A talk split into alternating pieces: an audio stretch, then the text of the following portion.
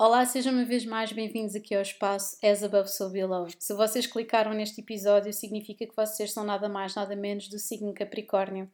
Uh, meus caros amigos, que longa viagem tem sido, tal e qual para todos que são do signo Touro ou Balança. Isto tem sido assim uma uma odisseia. Eh, os leoninos eu acho que também se podem incluir. Tem sido assim mesmo uma odisseia, principalmente por vocês desde há 15 anos para trás que estão a sentir a força do, do planeta da transformação que é Plutão.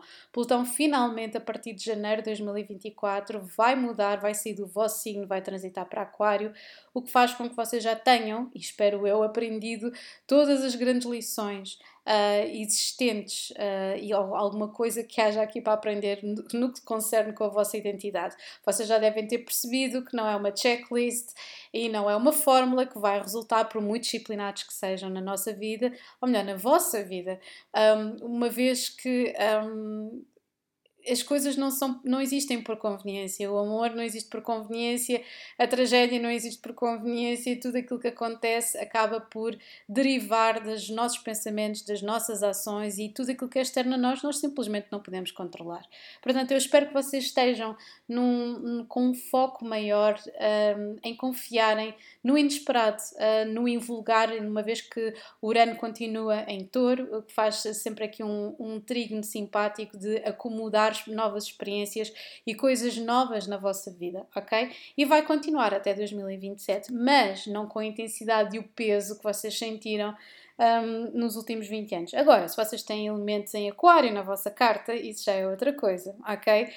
Agora, vamos então falar sobre este início do ano, que é aquilo que nos traz aqui. Uh, vai ser um ano interessantíssimo, para mim, de transição, um, ou, ou melhor, nem é só para mim, coletivamente transição, no próximo ano vamos estar com o ano numerologicamente que é o 9.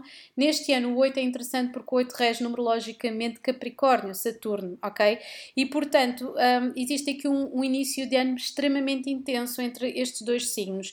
Temos Marte e Vênus em Capricórnio, temos a Lua nova em Capricórnio, temos Marte, um, peço desculpa, temos Mercúrio a ficar direto em Sagitário e a retomar outra vez a sua marcha em Capricórnio, temos uma Lua cheia em Leão e por fim temos Urano a ficar direto em Touro.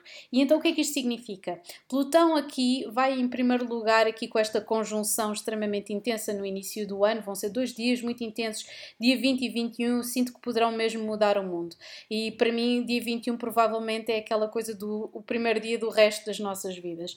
Plutão incidir na segunda casa significa que em vez de transformar a vossa identidade, vai transformar o vosso valor, a vossa autoestima, as vossas finanças, aquilo que vocês creem que dão como garantido. E portanto, vão ser outros tantos muito muito interessantes, outros tempos muito interessantes para vocês, os próximos 20 anos, a modificar aquilo que vocês sentem que é interessante. Depois, nos 20 anos seguintes, é a forma como vocês comunicam, e se vocês ainda fosse, forem capricornianos, ou se tivermos capricornianos, obviamente, no mundo, se existir ainda, depois transitarão para a quarta casa para para trabalhar raízes e família. Se isso um dia acontecesse, seria extraordinário. Vejamos quem é que está vivo para isso. Portanto, Passando agora para, para, para os próximos aspectos, temos Mercúrio, temos Vênus, temos a Lua Nova e temos Marte, tudo na vossa primeira casa. Tudo aqui no auge, no dia 26, com uma lua cheia em Leão incidindo na vossa oitava casa, que tem a ver com poder, tem a ver com renovação, tem a ver com sexualidade. Portanto, no início, nós estamos aqui, vocês têm aqui uma data de coisas que vocês vão estar. Eu sinto que no início do ano vocês vão estar a assinar contratos, a comunicar com pessoas, a receber reconhecimento por coisas que vocês fizeram uh, extraordinárias nos últimos anos. Uh, vão ter aqui alguns ajustes para fazer, mas vocês vão conseguir. Agora, no caso aqui da lua cheia, significa que existe aqui. Um, existe aqui uma, uma situação que está relacionada não só com instituições, mas também com a forma como vocês comunicam a vossa intensidade com as outras pessoas.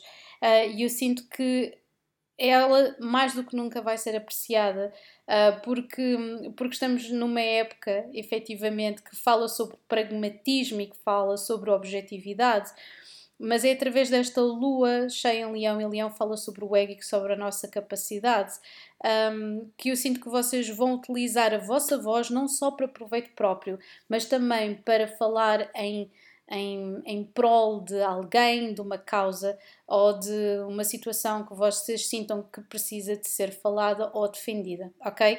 E pronto, é tudo. Isso é que é o verdadeiro poder, não é verdade? Agora sim, um grande beijinho para todos vocês. Over and out.